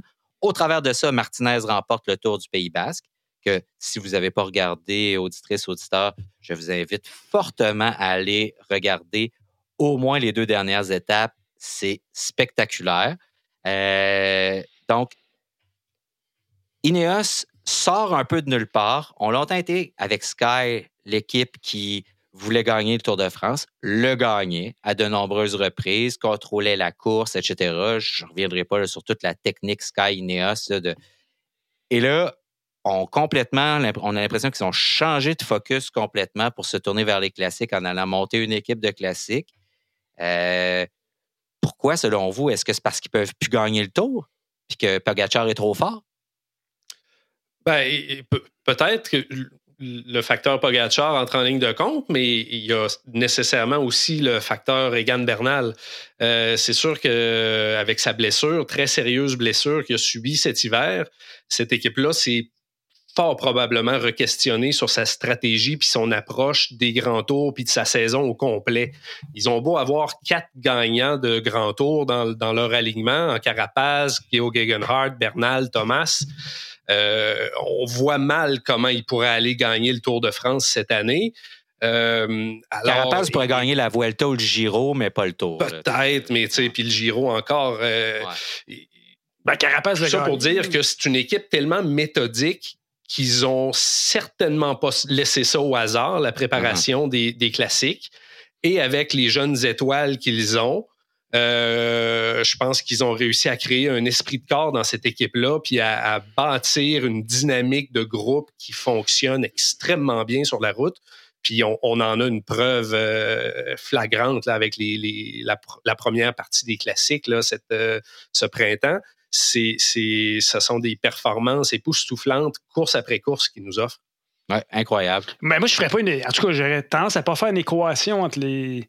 Je pense que c'est une équipe entre les grands tours, euh, les moins de succès dans les grands tours, puis on devient une équipe de classique. Mm-hmm. Il y a eu. Euh, c'est quand même pas nouveau. Là, Bradley Wiggins, euh, Geraint Thomas aussi sont allés souvent au Tour des Flandres, Paris-Roubaix. Donc, il y avait quand même ce. Kwiatkowski, c'est la deuxième fois qu'il gagne. a déjà gagné deux fois, euh, trois, je pense, Geraint Thomas. Donc, il y avait un. Euh, c'était pas nécessairement des pieds de céleri non plus là, sur les classiques. Exact. Donc, il y a quand même eu une certaine culture des, des classiques sans, sans succès, malheureusement, dans les Flandriennes. Euh, puis moi, j'ai quand tu, nous as écrit cette semaine, David, à ce sujet-là, Ineos, moi, j'ai pensé à la victoire de Kwiatkowski avec Carapaz au Tour de France en 2020, euh, côte à côte, ils étaient en échappé les deux. je ne sais même pas sais même pas qui a gagné entre les deux. Ils avaient, ils avaient terminé ensemble. Plus, ont terminé main dans la main. Ouais, c'est, c'est Kwiatkowski, je le lis sous les yeux ici. Donc Kwiatkowski avait gagné, puis là, à la fin du tour, Dave Brailsford, qui est le grand patron d'Ineos, avait dit ah, euh, il s'était rendu compte à quel point cette victoire-là avait rendu l'équipe sympathique. C'était un peu l'équipe des méchants, en guillemets. Puis, euh, il avait dit, tu Surnommé le autobus l'étoile de la mort. Exact. Donc, on a, ce qu'il avait dit, c'est on a, on, a, on a compris qu'en agissant ici, en, étant un petit peu plus, euh, un petit peu plus flyé, en attaquant, en, créant du mouvement, les gens, il y avait un côté euh, qui, qui, augmentait notre popularité. Puis, peut-être quand il a dit ça, on se demandait, OK, est-ce que c'est vrai ou il, dit un peu n'importe quoi, mais finalement, euh, ce qu'on, je pense que c'était un peu la, conclusion de, tout ça. C'est une équipe qui. Puis bon, il y a l'arrivée de ces jeunes-là. tu as parlé de Turner, Magnus, Sheffield. Sheffield, exact, l'américain, ouais. Ces, deux jeunes-là, je pense que c'est des gars de cyclocross. Tom Petcock aussi, je pense que c'est un élément très important dans la, dans la, nature de l'équipe qui peut maintenant. Euh, puis je pense que lui, il venu avec son propre entraîneur, qui est un gars de. qui est aussi un gars de classique flandrienne. Puis on servait Scanaven comme euh, directeur sportif, un ancien vainqueur de Paris-Roubaix. Donc je pense que c'est un peu. Puis c'est une équipe qui a des moyens euh, incroyables, des moyens pratiquement infinis. Donc à un moment donné, à force de, s'entourer de, de, bons mondes et de bons moyens, je pense qu'on a ce, moment-là. Ils ont beaucoup bâti une équipe autour de Tom Pitcock parce qu'ils savaient qu'il y avait là un coureur qui pouvait pas juste gagner une fois de temps en temps, mais qui pouvait être dominant dans ces courses-là sur plusieurs années. Donc, euh, je pense qu'ils ont investi pour lui faire une escouade, là, vraiment sur le sens du monde, avec du monde de son âge. Euh, de son âge, on parle, ils ont tous entre 18, euh, 19 et 22 ans, là, tu sais, euh, ces gars-là, sauf, je pense, le plus. Vieux... à quel âge, lui? Hein?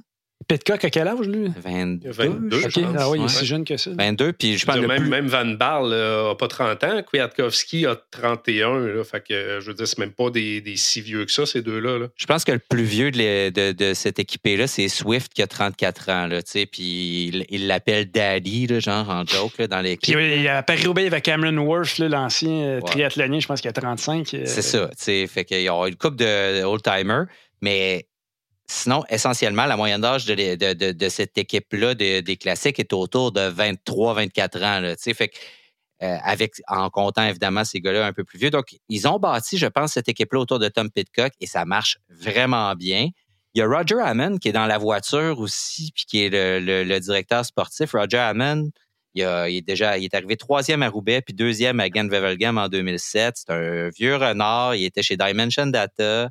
Euh, donc, euh, ce gars-là aussi, d'avoir ce gars-là dans le char qui est là, qui donne des indications, c'est sûrement extrêmement pratique pour, euh, extrêmement utile pour ce- cette gang-là.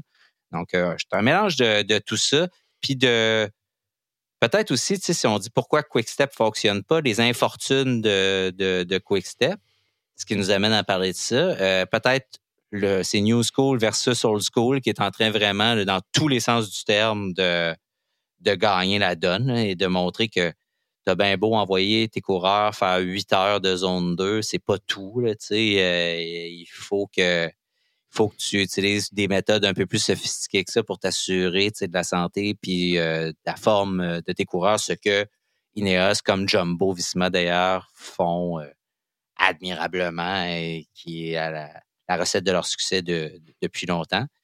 Euh, donc, euh, avec ou sans les-.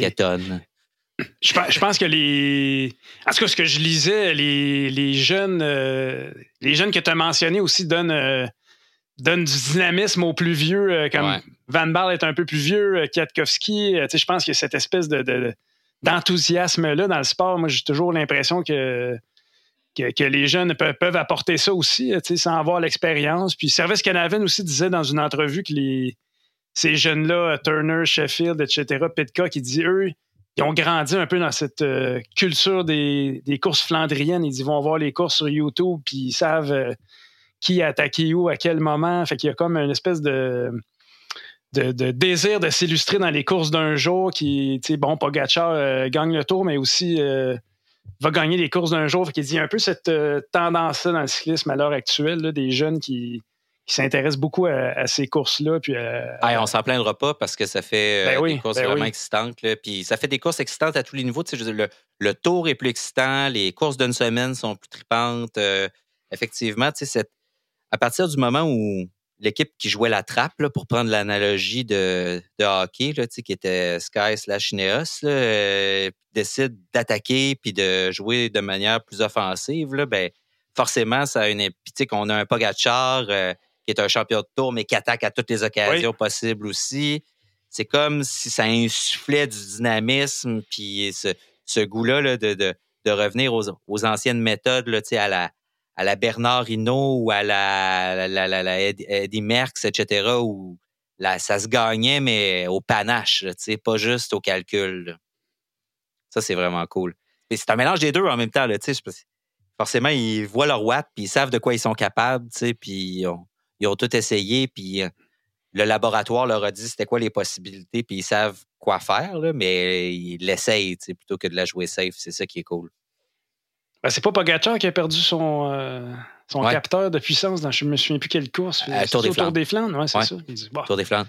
Et, il pas besoin donc de ça finalement. malheureusement pas pu euh, mettre ça sur Strava pour qu'on puisse voir son, ses données. Ah oui, lui, c'était un gars de Strava, lui, je savais pas. ça. Ah oui, il pose Ok. tout- Et Puis euh, c'est assez incroyable parce que euh, même euh, des fois, les entraîneurs de l'équipe euh, apprennent des affaires parce que des journalistes suivent les Strava maintenant des, des coureurs professionnels.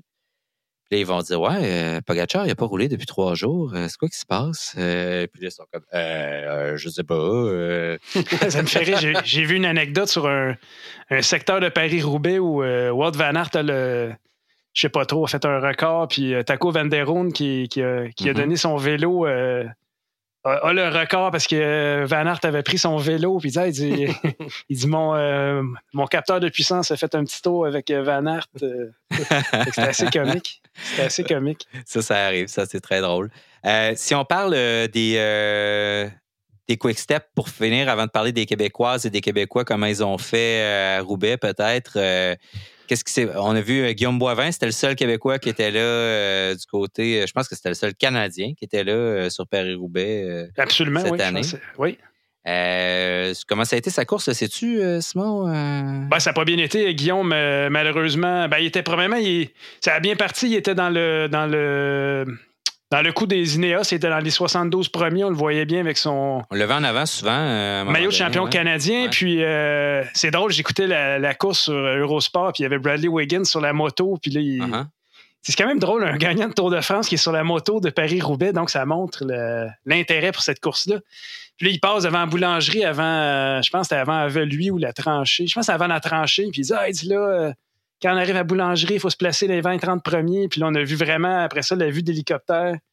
Euh, Guillaume, avec son maillot champion canadien, effectivement, est allé faire ça parce qu'il était quand même euh, plus ou moins seul avec son équipe Israël, qui était un peu euh, à mauvais état. Donc, il... puis à partir de là, on l'a perdu de vue. Il y a eu une crevaison dans, dans la tranchée. Fait qu'il s'est rendu ah de ouais, il s'est rendu. Fait que il a perdu du temps, il est revenu. Il y a eu deux autres crevaisons. Fait qu'il a dit il ah, finit quoi, 61e. Mais en même temps, il était.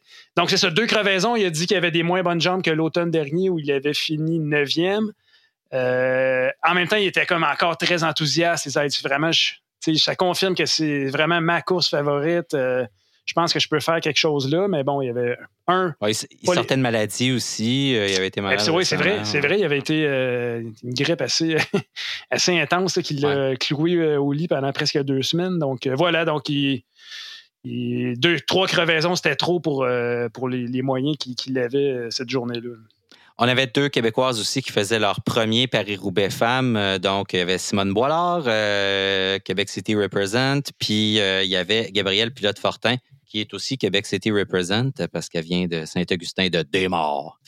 il y avait, excuse-moi, il y avait une troisième Québécoise, Magdalene ah ouais. Ah, c'est vrai, t'as raison avec EF Education euh, First, qui a fini, je crois. Il me semble qu'elle a fini dans les temps, sauf erreur. Euh. Bon, Gabrielle Pilote-Fortin, elle a fini out of time, hors délai, donc euh, malheureusement. Grosse chute, là, ça n'avait pas l'air drôle. Là. Je l'ai vu coucher à terre dans la poussière. C'était. Euh, Moi, j'ai vu, la, je sais pas, mais ils ont fait un montage, je pense, c'est Zwift avec euh, des, caméras embarquées puis des chutes. On a vu euh, Gabriel Pilote Fortin qui tombe, je me souviens plus, je pense que c'est le premier secteur, puis qui tombe violemment, puis on la voit sur sur l'adrénaline. J'ai déjanté. je me demandais si c'était elle, puis quand je l'ai entendu avec son accent, j'ai OK, c'est bel et bien Gabriel Pilote Fortin. elle a quand même rallié l'arrivée, puis on a vu après des photos qu'elle a publiées sur Facebook, elle était en pleurs. On voit on voit à quel point cette course-là avait de l'importance. C'est seulement la deuxième fois que Paris-Roubaix était disputé euh, pour les femmes. Disputé le samedi, je, tiens à le, souligner. Je trouve que c'est un. Moi, personnellement, je trouve que c'est vraiment beaucoup mieux pour la, visibilité des, femmes, des cyclistes féminines. C'était vraiment. Ça te permet de suivre la course comme il faut, d'analyser ça après, puis que ça soit pas comment. En tout cas, ça, c'est. moi, je suis absolument d'accord. Je suis absolument d'accord avec toi. Moi aussi, Simon, euh, c'était dans mes notes d'ailleurs euh, d'essayer de, vous parler de ça, à savoir si vous appréciez le fait que la course euh, homme ou femme ne soit pas le même jour que l'autre. moi, j'ai grandement apprécié ça. Un, parce que ça fait durer le plaisir, puis on, a ça sur deux jours plutôt que d'avoir ça coup sur coup. je voudrais souligner aussi la belle performance de, Alison Jackson, l'Albertaine, qui a fini 13e mm-hmm. chez les femmes. Euh, une belle course euh, de sa part. chez Liv, elle, hein? Euh, Liv extra, Racing Extra, effectivement. Puis, elle, elle chuté, elle aussi, dans, le même montage. On la voit, elle, la caméra est comme sur son sub supérieur. Est-ce qu'on y voit le visage, le mané, bang! elle aussi, elle chute. Donc, quand même, c'est tout un résultat dans les circonstances. Tu fais beaucoup, de, beaucoup de caméras embarquées chez les femmes, des caméras en dessous de la selle pour voir à l'arrière. donc, ils ont ils sont un peu servis de la course des femmes comme un peu de laboratoire pour ça, pour euh, puis des, images. On avait des images en direct aussi. Il y en avait une sur, euh, il y en avait une sur le, derrière la selle d'Elisa Longo Borghini. On l'a entendu euh, crier à l'arrivée. C'était beau à voir. D'ailleurs, j'ai oublié de te le mentionner en début de, de podcast. Euh, Elisabeth Longo-Borghini, l'entrevue, moi, c'est ça que j'ai retenu. Elle disait elle était malade, je ne sais pas exactement ce qu'elle a eu, mm-hmm. quelque chose au poumon, puis elle a eu des antibiotiques. Elle a dit Je pense que je n'étais pas prêt pour faire cette course-là, puis je le sentais pas. Puis mes, mes patrons, mes directeurs, non, non, on dit Let's go, t'es prête. Euh, fait tu sais, des fois, les coureurs, euh, on parlait de Walt Van Aert qui se posait la question, mais elle, elle, se disait carrément pas prête, puis Krim, elle gagne une course, une victoire extraordinaire pour elle là, dans après, après s'être posé la question, mais bon, continuons avec les Québécoises. Simone, je crois qu'elle est dans le premier secteur aussi. Euh. Elle va nous en parler dans quelques minutes. Là. On, va lui parler euh, pour qu'elle nous raconte euh, son Roubaix. Elle disait qu'elle avait. elle disait qu'elle craignait plus les, les entonnoirs avant, là, le, le, le, positionnement avant les pavés que les pavés eux-mêmes. Elle nous dira ce qu'il ce en est euh, mm-hmm. effectivement. Mais ouais, je pense que ça a été ça a été dur. Elle a fini dans les 60 quelquièmes. Euh, je, 61e, je crois. 61, ouais. Euh, donc, mais malgré tout, premier Roubaix, 61. Fait que, donc, c'est ça. Donc, quand même une, une course admirable quand pour une première fois comme ça, là, ça devait vraiment pas être évident. Puis d'autant plus qu'elle elle, arrive pas là avec une équipe World Tour. Là. Elle arrive là avec une équipe de de, de, de, seconde, troisième division. Là, euh, donc, euh, non, non, c'est un beau résultat. Là. C'est... en tout cas, c'est une, belle première expérience. Puis les trois Québécoises, euh, on, peut, on peut imaginer qu'elles vont être là un certain temps. C'est mm-hmm. des filles début, de la, début de la vingtaine. puis les trois ont l'air vraiment d'avoir, d'avoir du, du, plaisir dans ce, dans ce type de course-là. Donc, je trouve que c'est quand même.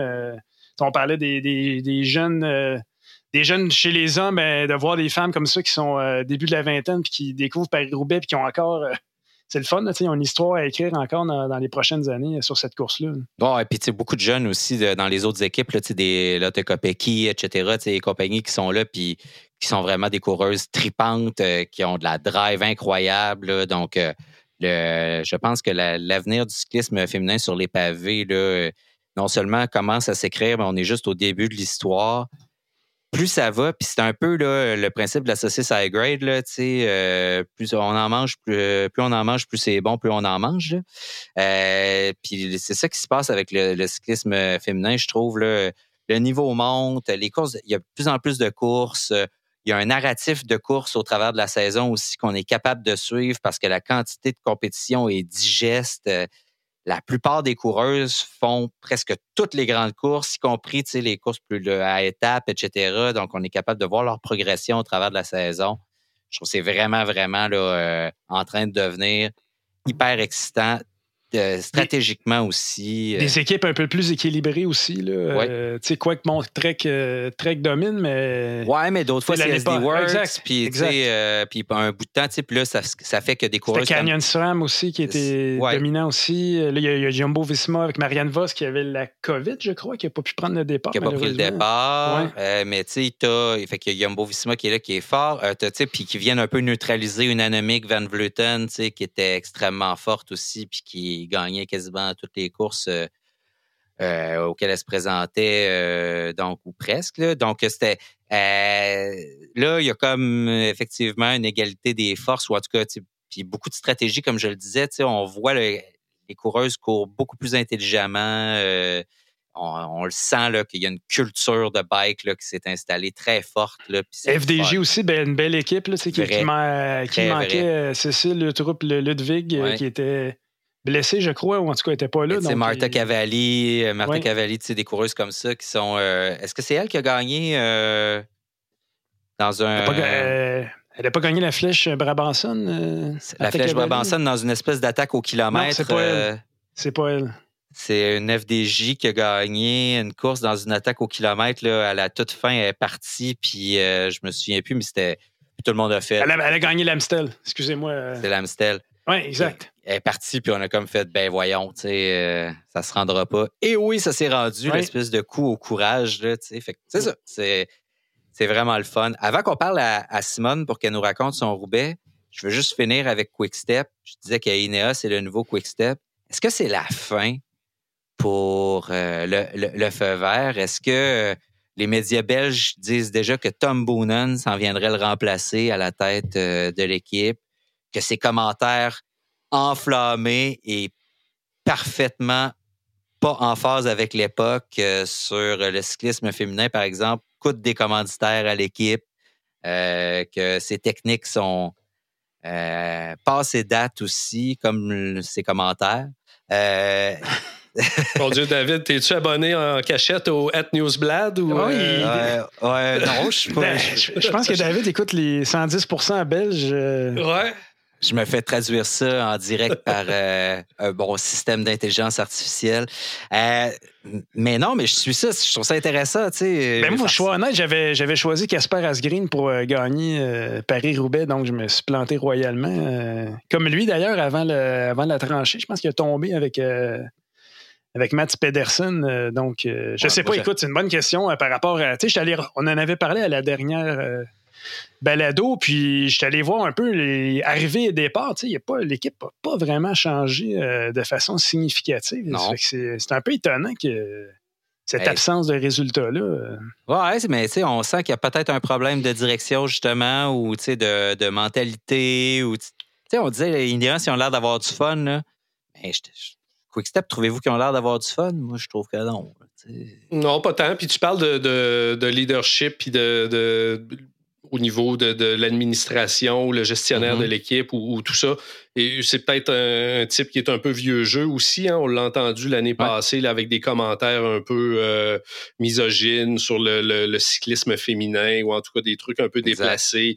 C'est un gars qui qui, a- qui met pas vraiment de gants blancs non plus avec certains coureurs, qui a pas peur de, de- de- d'humilier certains de ses coureurs là, dans les médias pour euh, parvenir à ses fins. Alors, c'est comme un, un style de gestionnaire peut-être d'une autre époque. Euh, effectivement, là, il y a peut-être un, un changement de garde là, qui, leur ferait, euh, qui leur ferait grand bien là, à cette équipe. Ce qu'on appellerait dans le jargon RH, euh, donc de re- ressources humaines, un boss toxique euh, du genre. euh, c'est un peu ça, effectivement. Il humilie ses coureurs, euh, et il, il les traite de tous les noms s'ils font pas le- le- l'entraînement, même s'ils sont malades. Là. Ouais, c'est ça, exactement. donc, euh, peut-être que ça marchait, ça, avant, ces, techniques-là, là, mais là, on voit que les jeunes coureurs euh, se précipitent pas pour aller chez Quickstep. euh, peut-être aussi, puis on parle déjà de. Est-ce que Remco Evenepoel, dans les médias belges, ils se demandent est-ce que Remco Evenepoel ne devrait pas résilier son contrat avec la Quickstep? Parce que je pense qu'il est en contrat avec eux jusqu'en 2025, si je ne m'abuse. Euh, donc, est-ce qu'il devrait pas résilier son contrat avec la Quickstep pour aller dans une équipe qui n'est pas une équipe belge pour s'enlever un peu de pression puis apprendre à vivre aussi? Parce que je pense que. Ben non, mais visiblement, là, tu c'est un super coureur. euh, il a fait des trucs, il fait des trucs incroyables, mais il a besoin de se faire replacer un peu, là, puis se faire expliquer comment ça marche la vie. Là.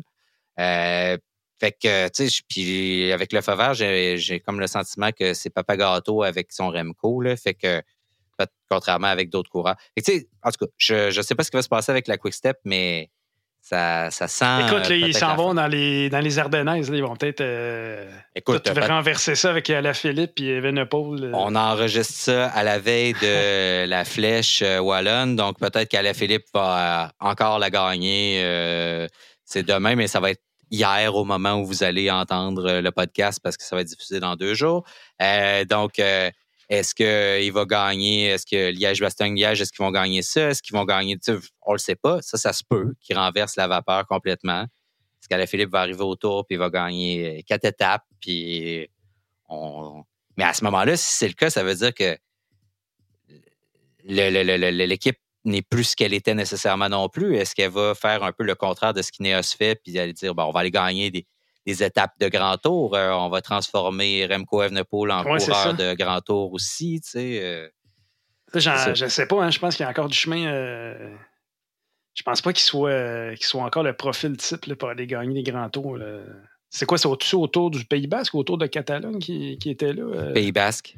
Oui, il met comme un peu. J'ai fait, oh, OK. euh, par rapport aux grimpeurs, là, il, man- il en manque quand même. Là. Ouais, il en manque, mais dans la descente, par exemple, ça paraît pas qu'il est, passé par-dessus bord au Giro il y a quelques années Non, parce c'est beaucoup que. amélioré. encore sur Giro, ouais, non, ouais. c'était euh, Il Lombardia, je pense, qui était tombé. Oui, c'est autour de Lombardie, Ouais, oui, ouais. effectivement. Mais euh, ça paraissait pas parce que j'ai eu, j'ai eu peur en le regardant descendre là, dans des routes mouillées, dans des descentes à 20 là, tu sais, avec des virages de fou. Là.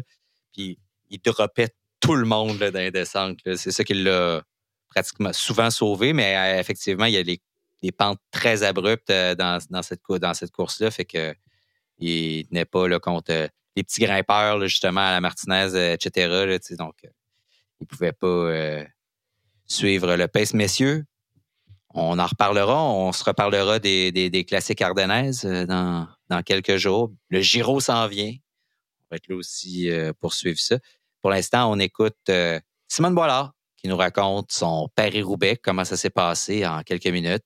Puis, euh, ben, on se reparle très bientôt. Merci à vous deux.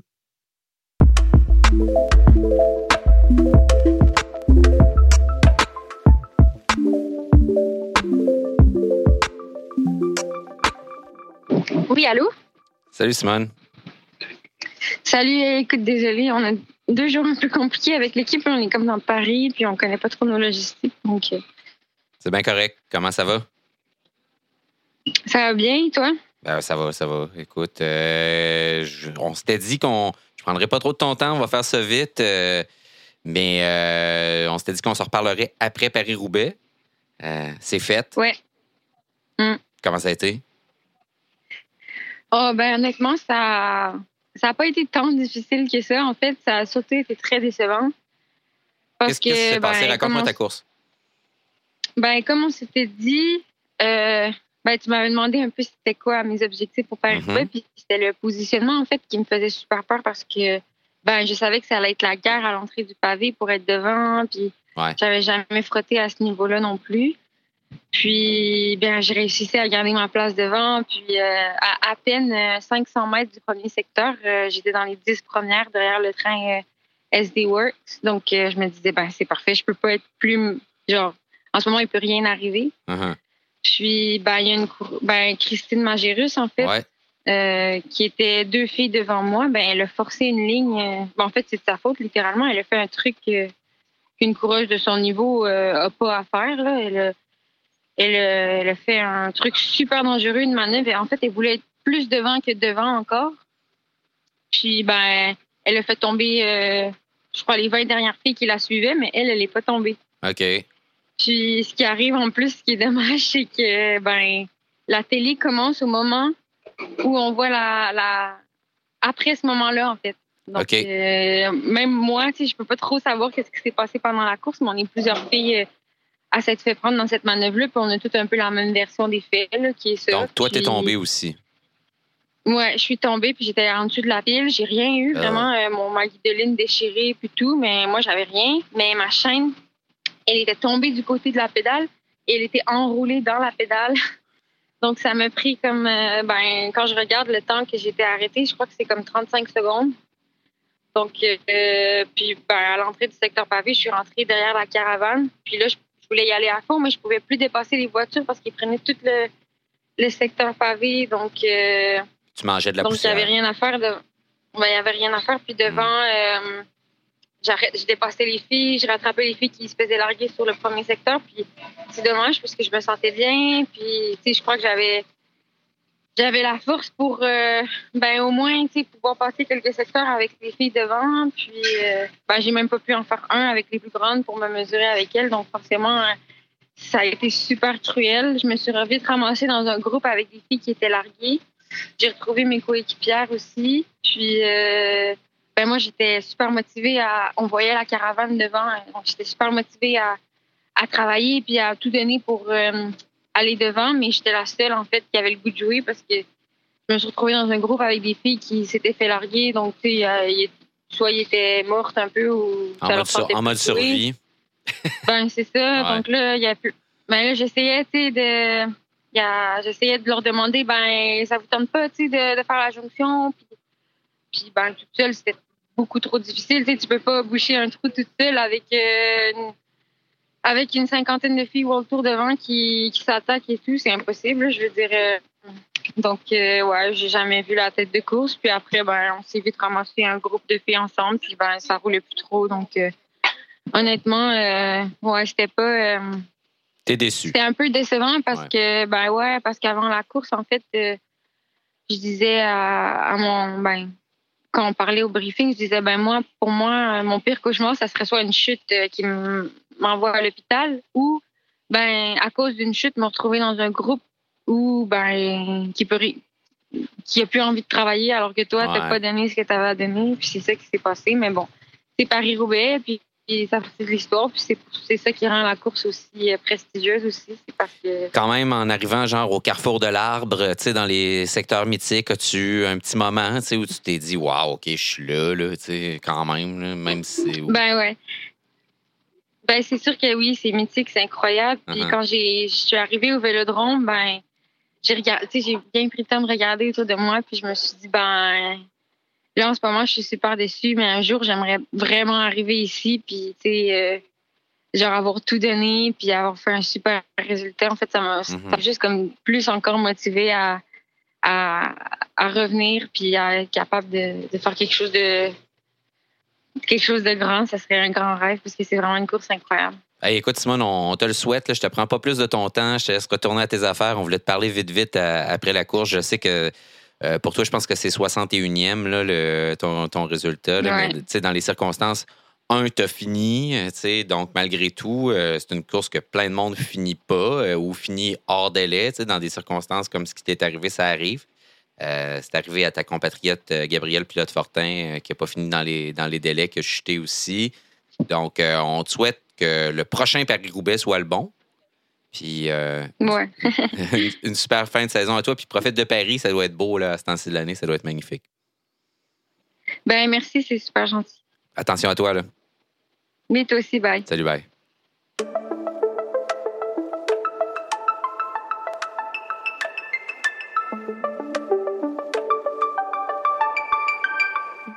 Merci beaucoup à HLC, le présentateur de cette émission et de toute la saison de Radio Bidon qu'on accueille au sein de la famille avec grand bonheur. Merci Emmanuel Moisan, Simon Drouin, Gabriel Bourdage à la technique. Je m'appelle David Desjardins. Merci et à la prochaine.